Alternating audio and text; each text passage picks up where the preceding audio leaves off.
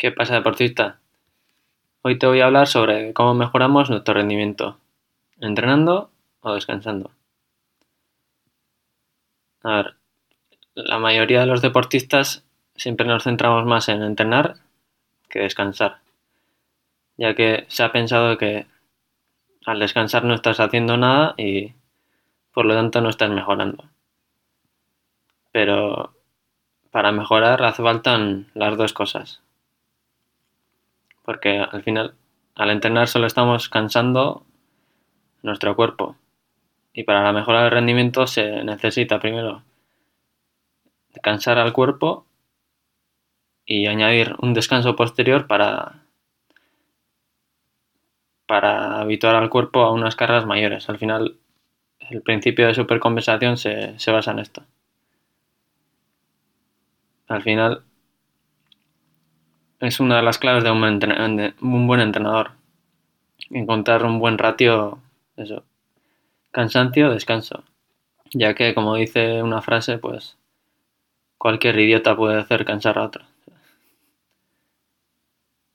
Los principios del entrenamiento que, que tienen que ver con la carga o con el entrenamiento que nos hace fatigar son la especificidad, la continuación o la constancia, la progresión y la individualización. Si estamos eh, preparando para una carrera de asfalto, no vamos a entrenarlo encima de la bici, ¿no? Esto, esto quiere decir la especificidad. La continuación o la constancia. Evidentemente, si entrenamos un día a la semana, no vamos a mejorar porque la fatiga o el estímulo que damos al cuerpo es insuficiente.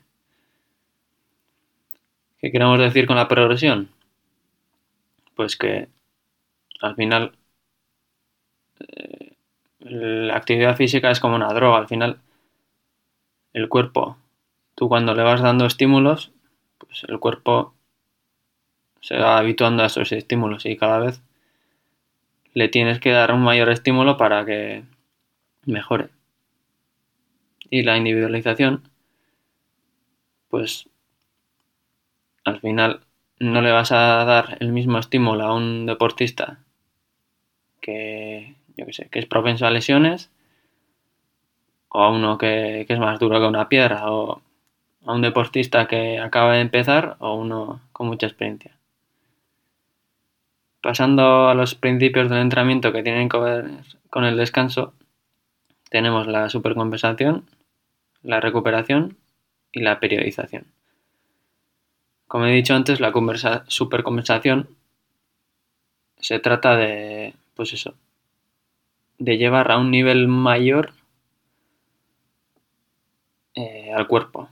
Al final, si nosotros actualmente tenemos un rendimiento X, pues con una, con una sucesión de cargas y un posterior descanso, al final el cuerpo se habitúa y en teoría es capaz de, aumentar el rendimiento y, y pues es aguantar mayores cargas.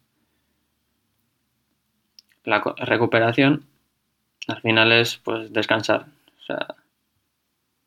pero aquí, bueno, podemos meternos en cuál es la óptima recuperación. Pues un día de descanso activo, un día de no hacer nada. Pues bueno, eso depende de cada deportista, pero yo creo que sería interesante investigar sobre ello.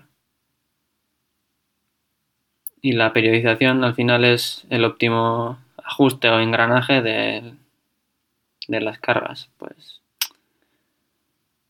podemos aplicar, bueno, normalmente los, entrenadores y yo mismo pues aplicamos eh, pues, diferentes modos de periodización, pues eh, las típicas tres semanas de carga, una descarga, pero al final el cuerpo no entiende eso, o sea, el cuerpo puede que un deportista aguante cinco semanas de carga y necesite otras tres, o un deportista que en en una semana de carga ya está cansado y necesite dos semanas de, descarga.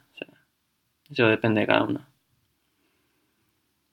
al final, como he dicho antes, eh, la mejora del rendimiento se basa en la adaptación a estímulos mayores o superiores.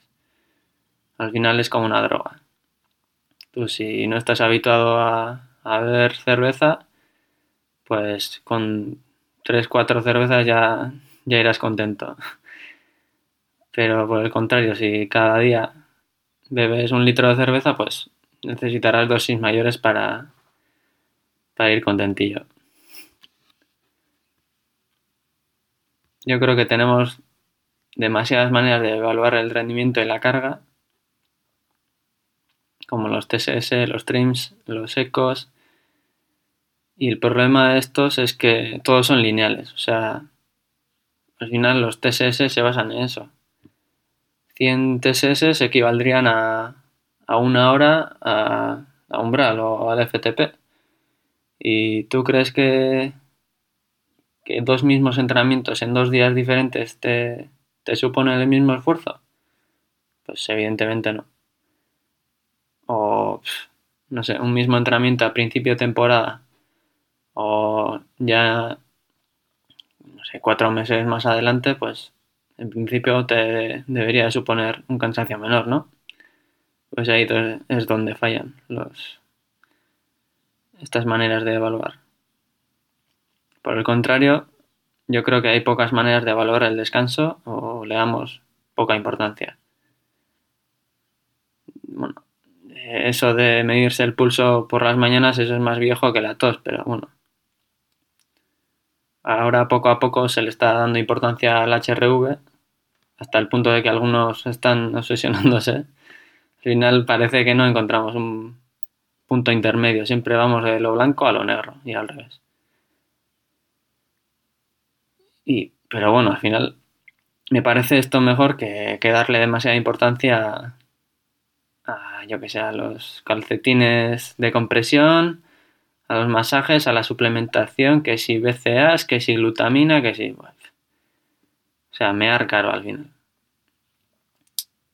Yo creo que se le da más bomba a esto porque no es tan glamuroso como, como pegarse una buena siesta o no sé, parece que siempre estamos encontrando o en busca de la estamos en busca de la píldora mágica o al final parece que el efecto placebo funciona y es que es verdad.